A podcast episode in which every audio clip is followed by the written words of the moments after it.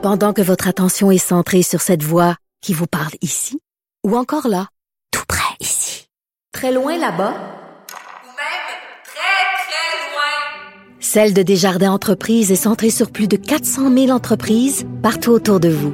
Depuis plus de 120 ans, nos équipes dédiées accompagnent les entrepreneurs d'ici à chaque étape pour qu'ils puissent rester centrés sur ce qui compte, la croissance de leur entreprise.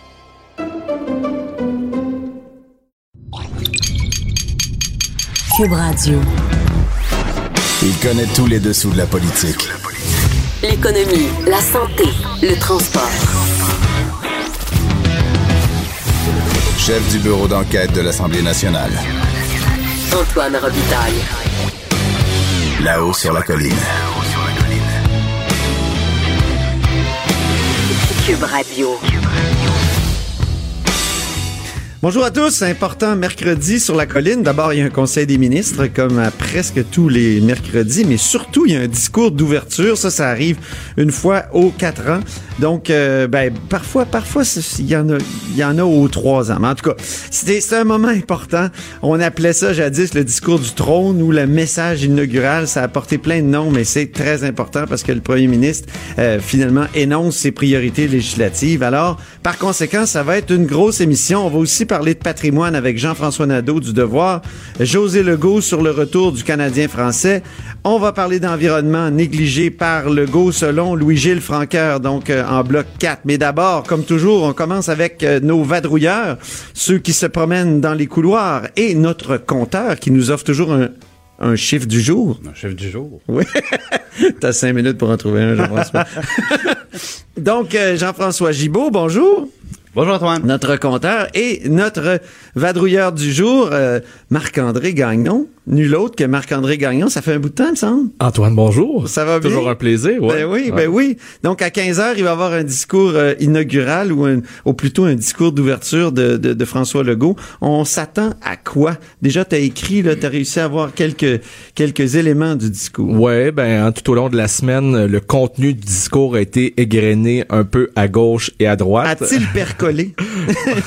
En tout cas, au début de, de la semaine, euh, on a rapporté dans nos pages au Journal euh, de Québec, au Journal de Montréal, que M. Le- Legault fera notamment de l'éducation un des thèmes très importants de son euh, discours inaugural aujourd'hui. Euh, ce qu'on a appris en exclusivité, euh, ben, maintenant c'est plus exclusif puisque ça a été écrit dans le journal déjà il y a quelques jours, mais que, que donc l'éducation serait oui la priorité des priorités, mais qu'il euh, ferait en sorte que le budget dédié à l'éducation soit blindé contre toute éventuelle secousse. Hey, C'était pas une idée de. Jean-François Lisée, ça? Une espèce de, de, de cran d'arrêt pour le budget en éducation. Effectivement, le Parti québécois, je pense, avait parlé de, de ça pendant la campagne électorale. Puis il faut se rappeler euh, que euh, Monsieur Legault euh, avait dit, euh, je crois que c'était au lendemain de sa victoire, que si les autres partis avaient des bonnes idées, ben que il serait prêt à les prendre, mais à leur donner le crédit. Alors comme c'était peut-être une idée du Parti québécois, est-ce qu'il va en donner le crédit au PQ euh, aujourd'hui? Ben ça, Ça serait une bonne idée.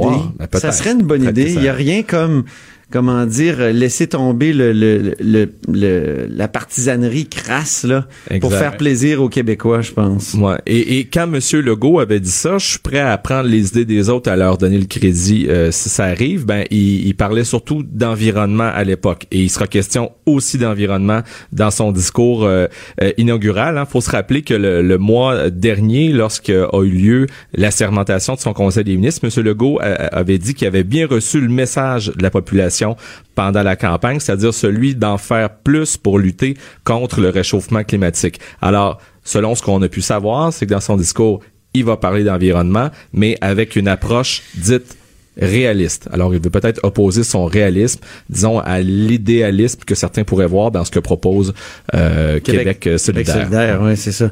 Donc, euh, il va, euh, tu as parlé d'éducation, ça va être très important. Donc, maternelle 4 ans, j'imagine qu'il va réitérer ses, pro- ses promesses à cet égard-là. Promesses difficiles à tenir quand même. Nous autres, on avait fait une vérification Ouais. des faits pendant la campagne, là, puis ça coûtait très, très cher. Ben, encore ce matin, euh, le ministre de l'Éducation, Jean-François Roberge, a dit que la CAQ est pour remplir cet engagement-là.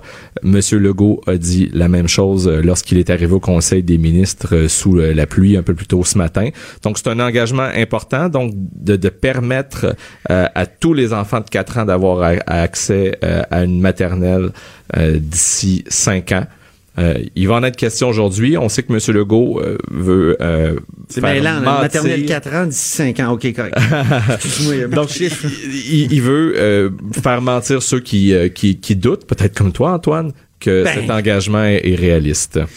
Il va parler de santé économique, j'imagine, de seuil d'immigration, peut-être? De cette immigration, des thèmes qui ont été très, très importants euh, lors de la dernière campagne électorale, mais il va aussi parler de transport, notamment Ah. à Québec. Et la dernière fois qu'on s'est eu, justement, on Ben avait oui. parlé, mais très rapidement, on avait manqué de temps un peu pour parler du Pour parler du troisième lien, j'ai toujours un gagnon sous la main. Oui, c'est ça, Soit exact. Karine, soit Marc-André. qui, qui- qui est ma sœur pour ceux qui euh, ne sont pas encore au courant de ce secret très très mal euh, gardé sur, sur la colline et à Québec. Oui. Euh, euh, donc et on avait parlé du pont de l'île d'Orléans parce que quand on s'est parlé la semaine Ben oui. dernière, c'était pour euh, donc parce qu'on venait d'apprendre que la livraison du futur pont de l'île d'Orléans, ça c'est un projet qui a été annoncé en 2015, un pont à haut banc qui devait être inauguré en 2024. Déjà on sait que sa livraison a été reportée à 2027 et euh, là monsieur Legault, selon ce que euh, notre collègue euh, ici à, à Cube, Jonathan Trudeau a appris, en parlera tout à l'heure dans son discours inaugural, il veut proposer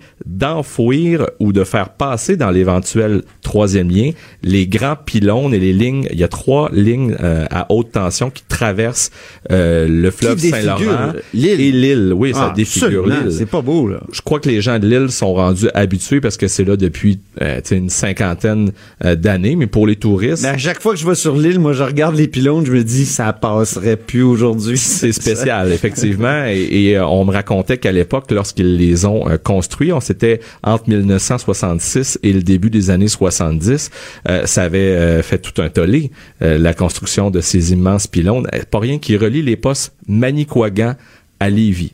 Alors, ensuite se pose la question de la faisabilité. Alors ça, je crois que la CAC, le gouvernement, le GO, n'a pas encore de réponse là-dessus, mais peut-être qu'il existe des technologies aujourd'hui qui existaient euh, pas il y a 50 ans, qui permettraient En de faire cas, passer on dans le troisième les fils à Grondine.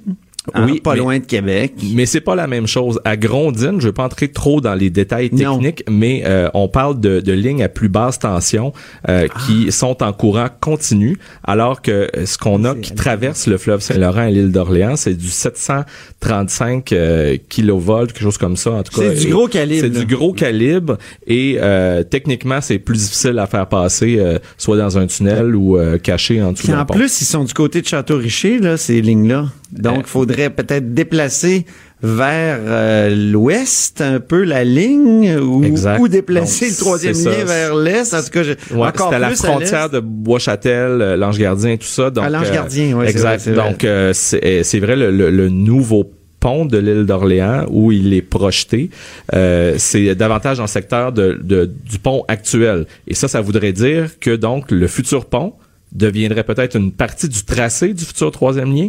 Je sais que c'est un peu mêlant pour les En gens tunnel? qui suivent.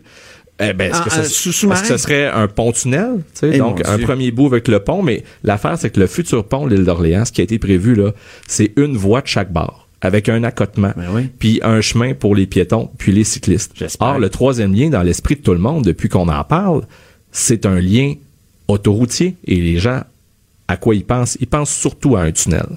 Alors, encore beaucoup de questions sans réponse. Et là, ce que je me demande, c'est est-ce que, coudon, la première pelletée de terre du futur pont de l'île d'Orléans, parce que ce pont-là doit être remplacé, il date de 1935, le pont actuel. Le seul lien qui relie l'île à la terre ferme, 1935, il est Sam. Ahmad avait déjà dit dans l'opposition, il fonce dans l'eau. Ben oui, et euh, je me souviens qu'Agnès Maltais euh, avait déjà dit aussi, euh, au rythme où vont les choses, le nouveau pont de l'île d'Orléans, euh, euh, va- va- le, le troisième lien va être construit, puis le, le, le, le, le, le- le pont actuel de l'île va avoir tombé, en tout cas. C'est un autre dossier, mais il faudra voir si cette première pelletée de terre-là, pour le nouveau pont de l'île, bref, sera la première pelletée de terre du troisième lien. Autre engagement important que la CAQ a pris, d'effectuer cette première pelletée de terre d'ici la fin du mandat. Discours d'ouverture, on aura peut-être des esquisses de réponses à partir de 15 heures. Merci beaucoup, Marc-André Gagnon. questions hein, qui se posent maintenant. Oui, Voilà. oui, oui. Correspondant euh, parlementaire ici au Journal de Québec, Journal de Montréal et à très bientôt.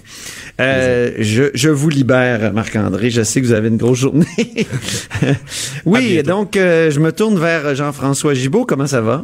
Ça va très bien. Avez-vous un chiffre du jour, mon cher Jean-François? On a un chiffre du jour. oui.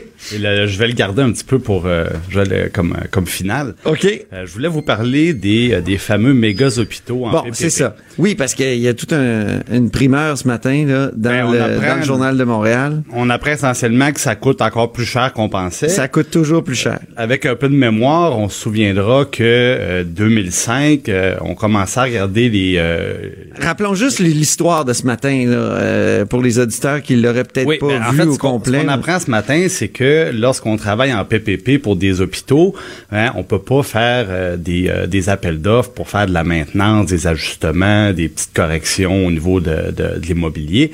On doit à ce moment-là faire affaire avec le partenaire. Donc, et euh, ce partenaire-là, bon, euh, il peut nous charger des frais très importants, peut charger un profit, euh, et là, ça fait monter la facture. C'est comme ça qu'on se retrouve, par exemple, avec des prises de courant à 8000 dollars ou encore avec une porte à 35 000 dollars. C'est ça qu'Éric Yvan Lemay du bureau d'enquête révèle ce matin. Donc ça vient, ça, ça devient aberrant. Et ça, c'est un peu la cerise sur le gâteau.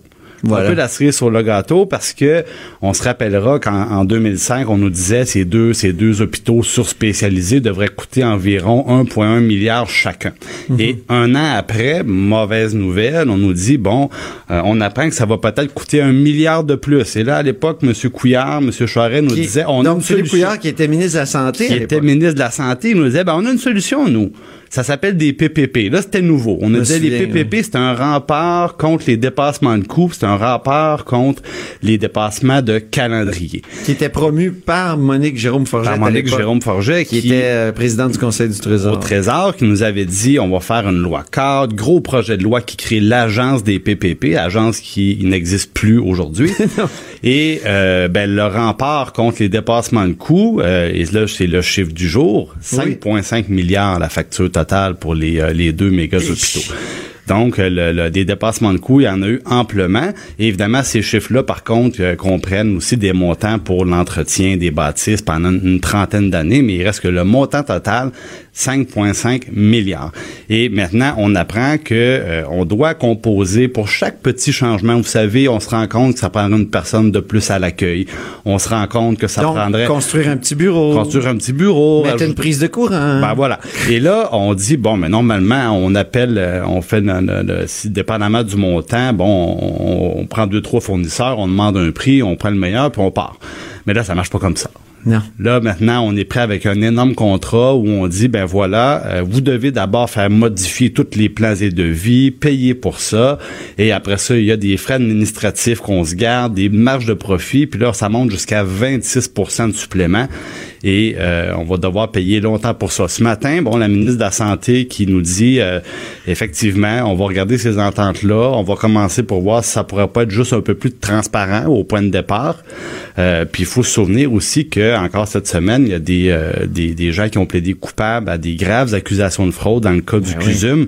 Euh, Yanni Elbaz, Exactement. Puis là, on parle de... de, de- SNC Lavalin Ouais. qui aurait reçu 10 millions. 10 millions. Hey, c'est pas du c'est pas du petit pot de vin ça. La commission Charbonneau nous disait que c'est probablement le plus gros cas de fraude au Canada. Là.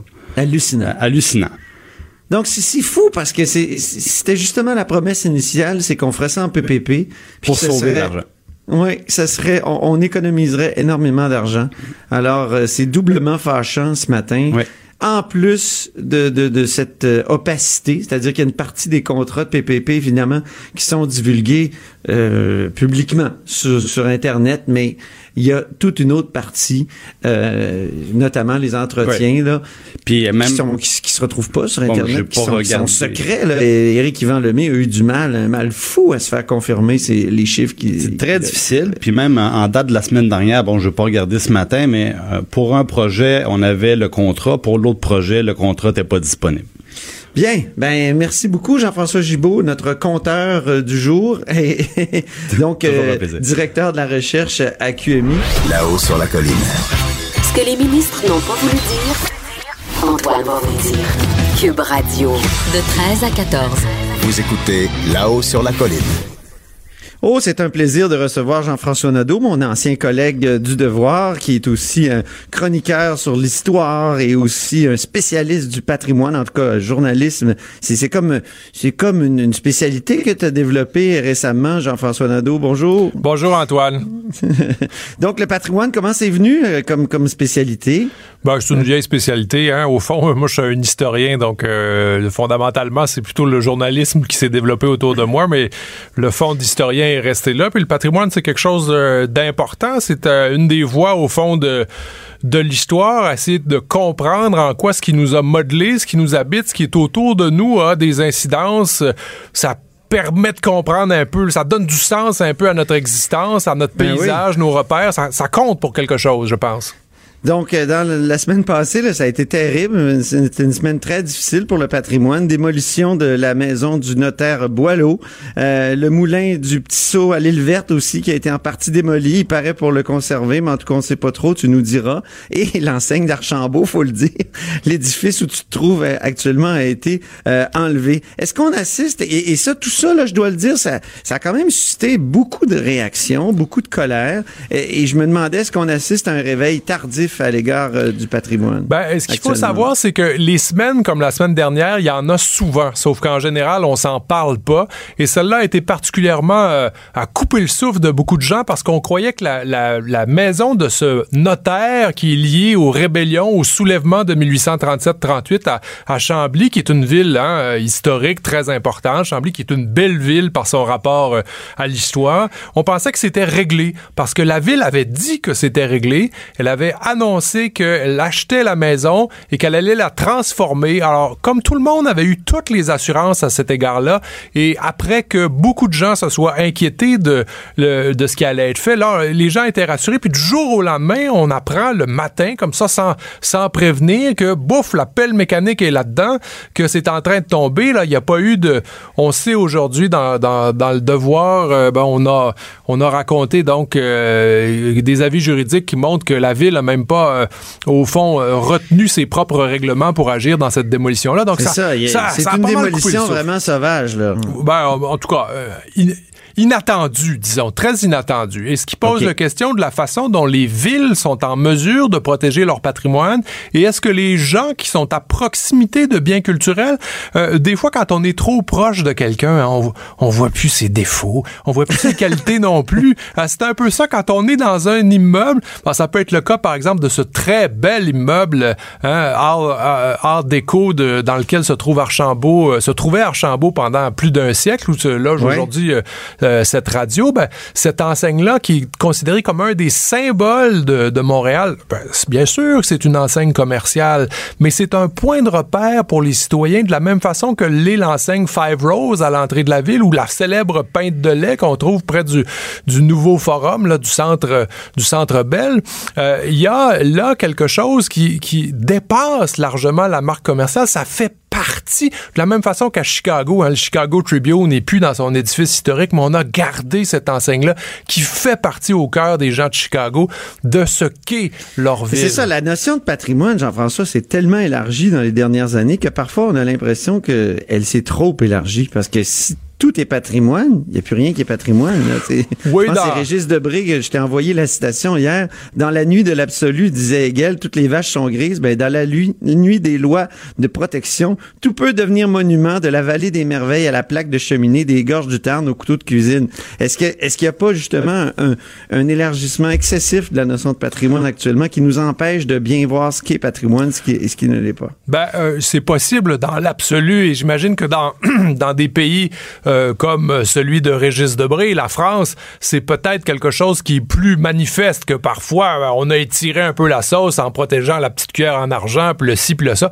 Mais je vous assure qu'ici, il y a de la marge. on n'est pas euh, près des pyramides d'Égypte. Là, on n'a pas... euh, bon, il y a 13 000 ans d'occupation du territoire euh, avec les, les Premières Nations, mais la présence européenne avec des biens, euh, des immeubles, tout ça, c'est pas si vieux. C'est pour ça que par moment on dit oh c'est pas si vieux que ça, mais ça fait quand même partie de ce que a été cette société en Amérique. Hein? Alors, la vie en Amérique, non, elle est pas... Il euh, n'y a pas des, des, des manifestations de, de, de, construction qui sont aussi anciennes que, bon, des châteaux de la Loire ou je ne sais trop, encore que ça, c'est pas si vieux. Mais il y, a des choses qui méritent d'être on a des, On a des églises, en tout cas, en masse. Et, nos, nos, ancêtres ont, comment dire, déployé, ont, ont sué beaucoup pour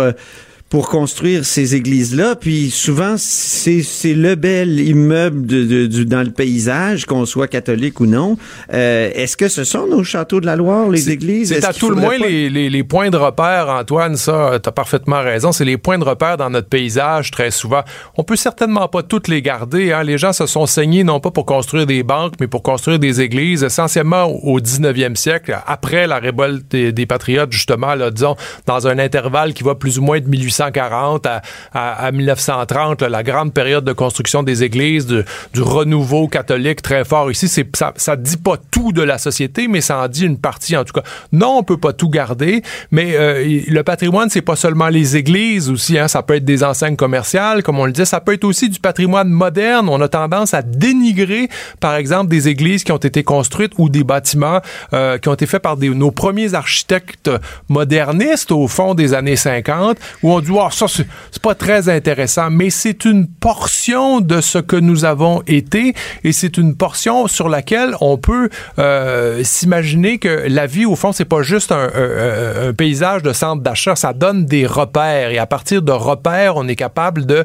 créer des choses nouvelles aussi. Mhm. Quand on n'a plus de repères, on est un peu désarticulé. Hein. Le patrimoine, on, a l'impression ces temps-ci que c'est juste le crucifix au-dessus de l'Assemblée nationale. C'est un peu plus compliqué que ça. Hein? Oui, oui, et je, et j'ajouterais qu'il y a des beaux succès. Tu parlais d'églises euh, modernes, là, je pense par exemple à la euh, bibliothèque Monique Corriveau à Québec. Qui, est magnifique extraordinaire. Vraiment, je, je, suis allé là. Donc, il y, a quand même des choses qui sont faites en matière de patrimoine et des succès. Là. Dans leur rapport, euh, euh, Michel Courchaine et Claude Corbeau en 2016, c'est un, rapport sur le patrimoine culturel. On parle aussi à Montréal de la Cour d'appel du Québec, un bel exemple de préservation.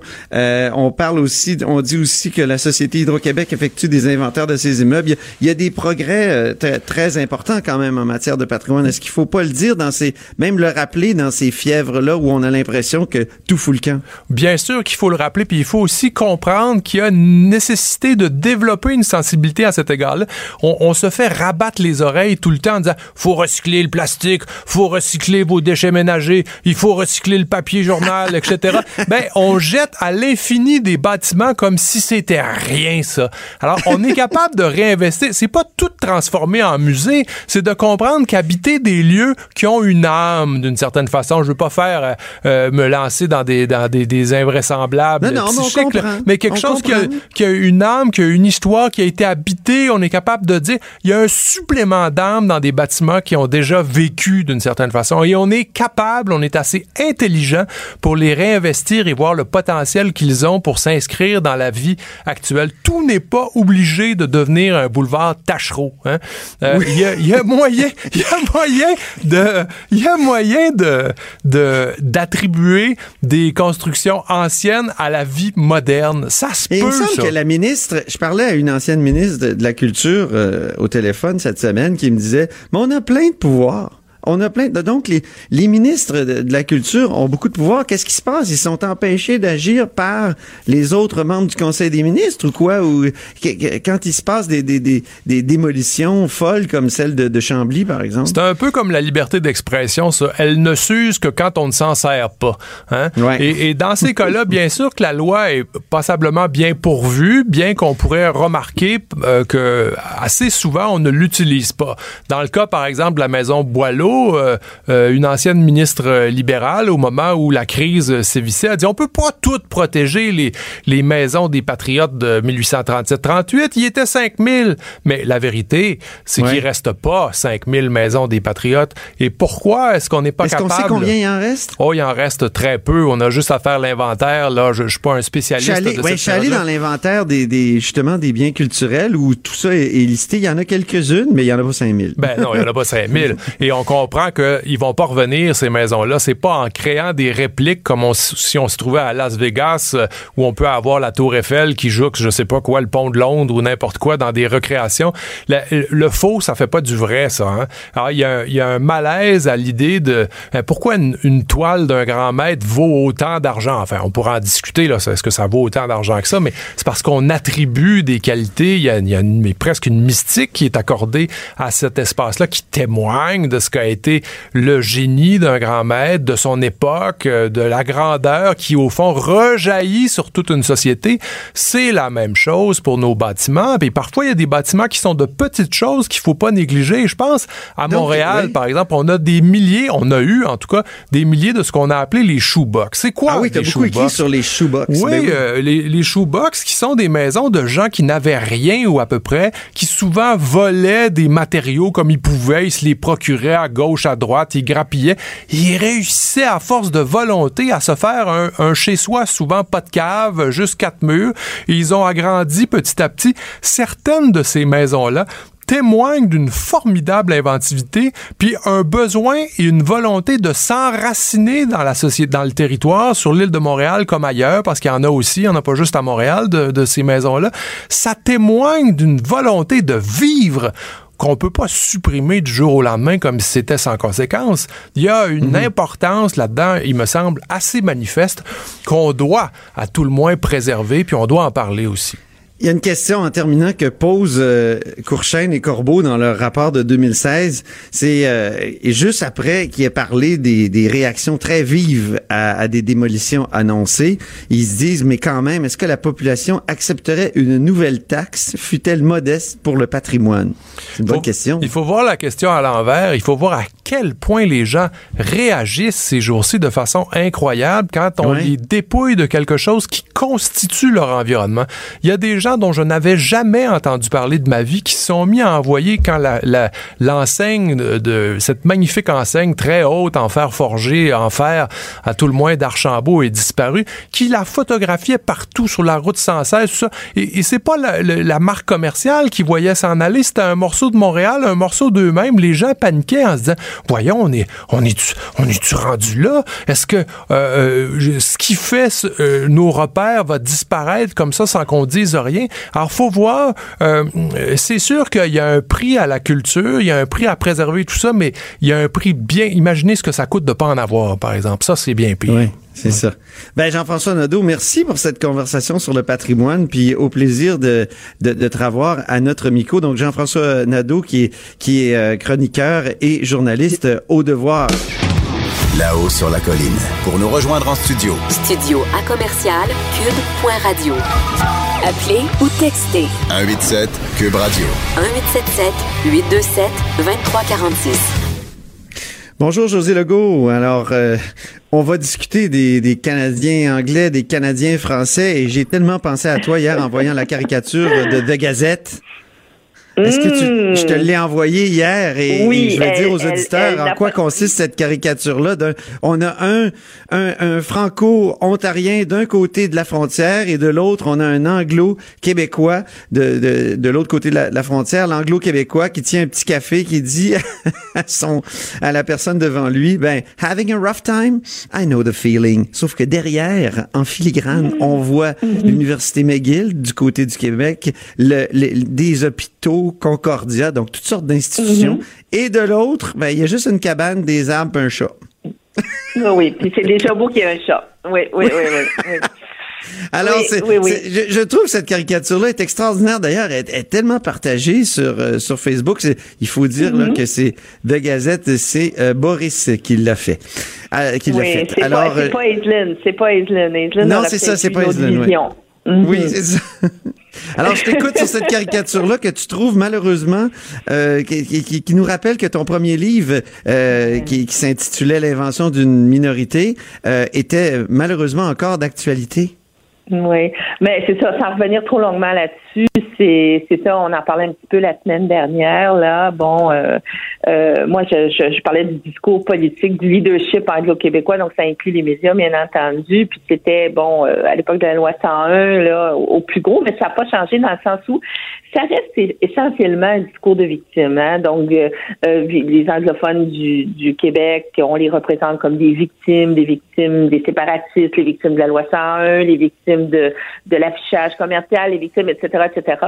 Euh, et c'est pour ça que dans, euh, nonobstant cette, cette caricature-là qui, qui, est plus nuancée, mais si on lit un peu euh, ce, qui, ce, qui, ce qui paraît dans la Gazette ces jours-ci, bon, puis je parle entre autres de, de, la chronique de notre collègue Josh Freed, là, qui est paru en fin de semaine, il y a encore ce phénomène d'identification entre ah oui, hein? euh, des anglo-québécois qui sont bon connus euh, et qui s'identifient au combat des franco-ontariens, hein, donc deux minorités opprimées, euh, à qui on enlève des droits, etc alors qu'on n'a pas besoin de le répéter. On l'a dit la semaine dernière, là, c'est, deux planètes, là, c'est même deux galaxies différentes. Là.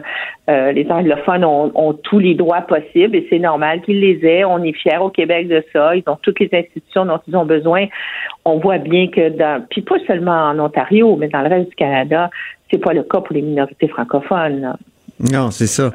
Et, et, et tu, ça t'amenait à, à, t'inquiéter dans un blog là, euh, du, du, retour au Québec de la notion de Canadien français. Et moi, j'ai fait une chronique euh, qui s'intitulait doit-on redevenir canadien-français? Et je me basais sur euh, une phrase un peu euh, provocatrice de Daniel Jacques, mhm. auteur de La fatigue mhm. politique du Canada euh, français.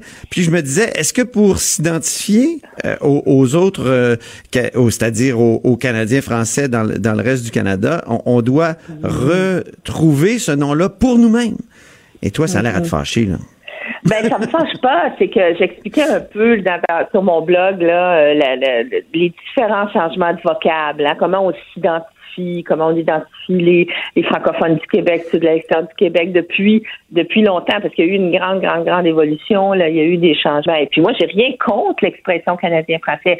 Ce que j'explique, c'est que euh, c'est un référent qui est essentiellement ethnoculturel. Hein. Quand on parle d'un Canadien français, on parle de quelqu'un d'ascendance française. Hein. Bon, alors et là, il peut habiter au Québec comme il peut habiter en Colombie-Britannique, à la limite. Bon, tandis qu'au Québec, on a quand même bâti au fil des 50 dernières années euh, une identité nationale québécoise. Et quand je dis nationale, là, je ne le dis pas dans le sens euh, de le Québec n'est pas souverain, mais on s'entend que les Québécois forment une nation.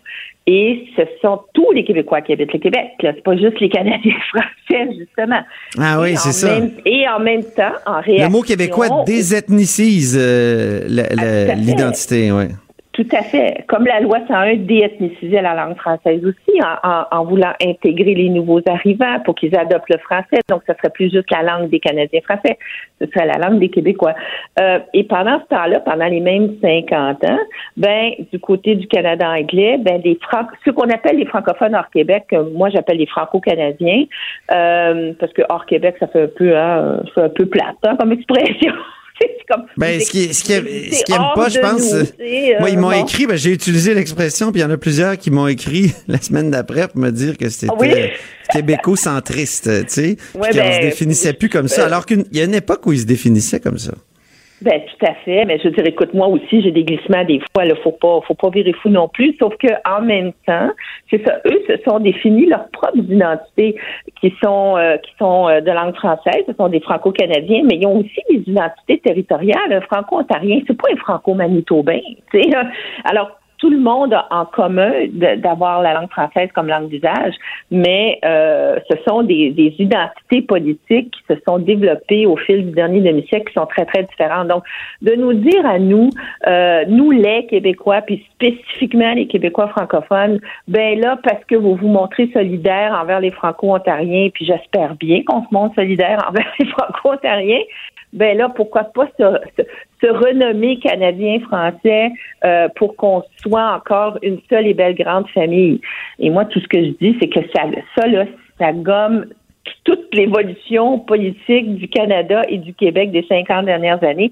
Puis moi, ça me tente pas de retourner en 1957, tu comprends? Donc, euh, je pense que, Mais tu sais que là, j'ai on, reçu- est, on, est, on- on est bien avec ce qu'on a maintenant, là, puis on verra. J'ai reçu euh, Daniel Jacques, le, le philosophe, qui, qui, qui a écrit euh, ce qu'il va falloir qu'on qu'on apprenne à redevenir Canadien-Français dans, dans un livre ouais. en 2008. Et Daniel Jacques, je lui ai dit, il y avait un peu de provocation là-dedans. Écoutons sa réponse. Et Oui, Ah tout oui? à fait. hein. Il y, a, il y a comme une volonté, en quelque sorte, à travers cette expression-là, que, que j'avoue qu'en en l'écrivant, j'avais euh, certaines craintes. Là, mais l'idée, c'était au fond de secouer les choses. C'est sous l'apparence des mots, là, on est québécois, euh, l'idée que finalement notre situation politique était d'une certaine façon réglée. C'est-à-dire, on a les attributs de la, de la souveraineté, on a une capitale, une capitale, on a un musée national, on a tout ça, on a tous les attributs, mais ce que ça, c'est quelque chose qu'Aquin soulignait déjà dans les années 60. On n'a pas la substance, en quelque sorte, c'est-à-dire finalement la souveraineté politique. Donc, on se contente en quelque sorte d'avoir acquis un vocabulaire, mais sans chercher à savoir au fond si on a vraiment fait le plein de réalité derrière ça.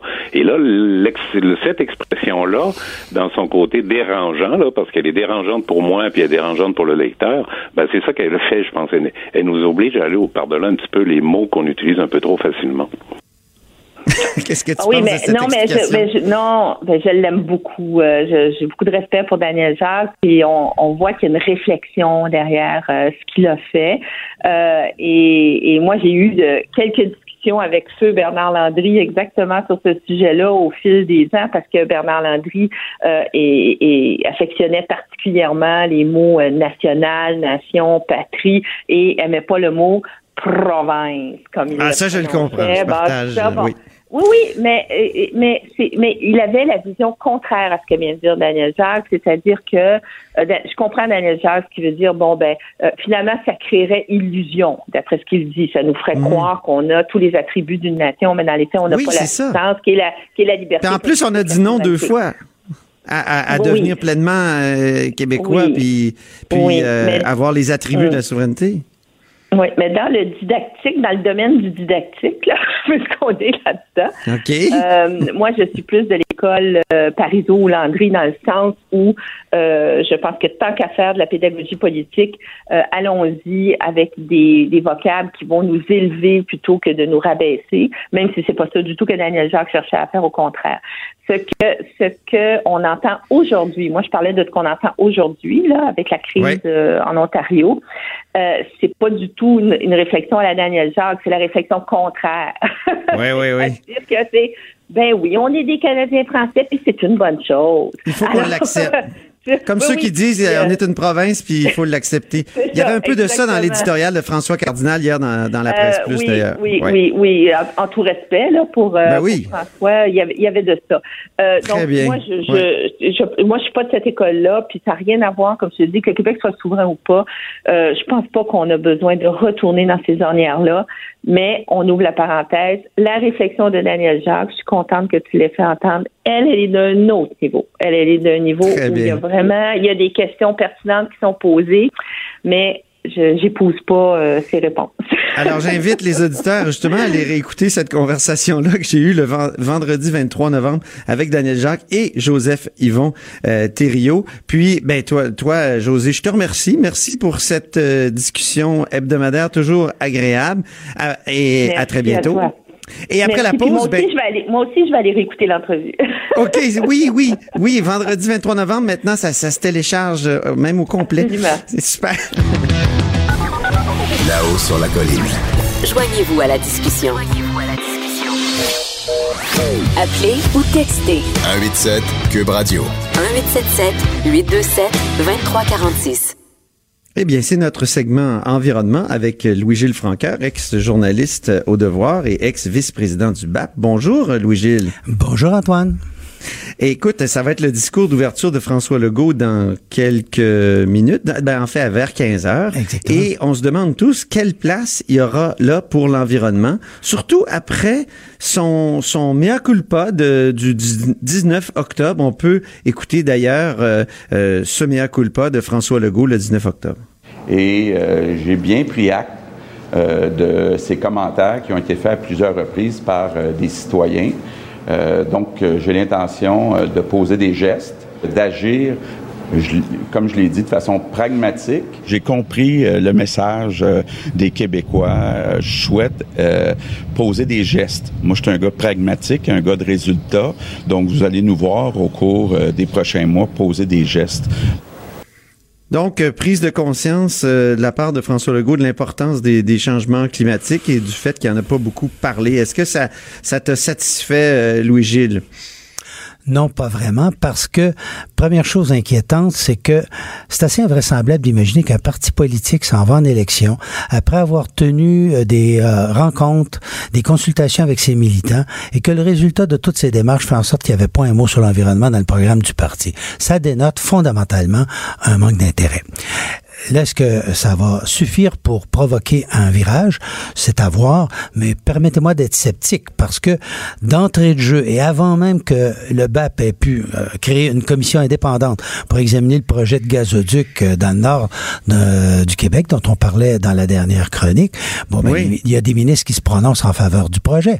Et le premier ministre lui-même a accueilli avec plaisir le projet d'usine d'urée et de méthanol à Bécancourt avant même, là encore, qu'une commission d'enquête euh, dise si c'est bon ou si c'est mauvais. Alors donc, au fond, le gouvernement est déjà préjugé en faveur de ces choses-là, avant même de créer des commissions d'enquête prévues par la loi. J'ai pas l'impression que ça dénote un fort souci de l'environnement et des mécanismes prévus par la loi. Alors, est-ce qu'il va en plus de ça?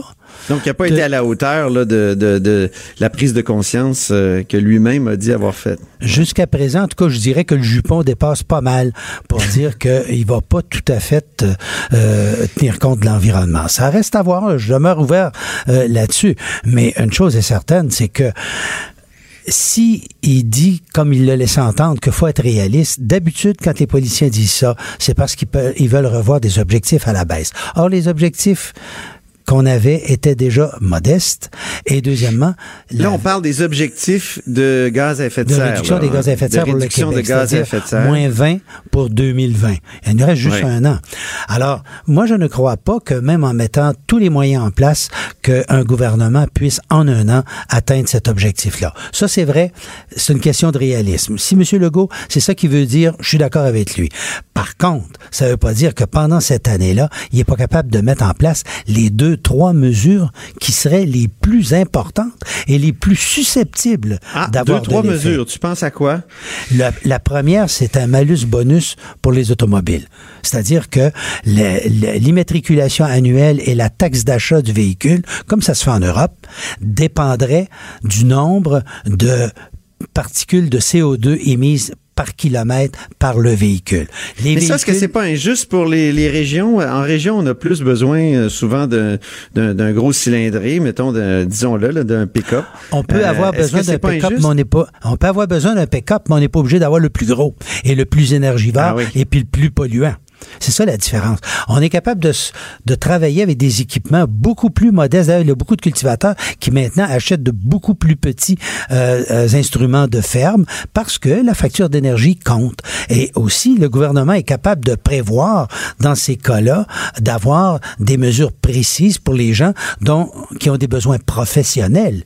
C'est pas la même chose. Un cultivateur qui a besoin d'un, pick-up, un 4x4, et puis le gars en ville qui se sert d'un 4x4 va, énorme pour aller acheter un pain chez le dépanneur du coin.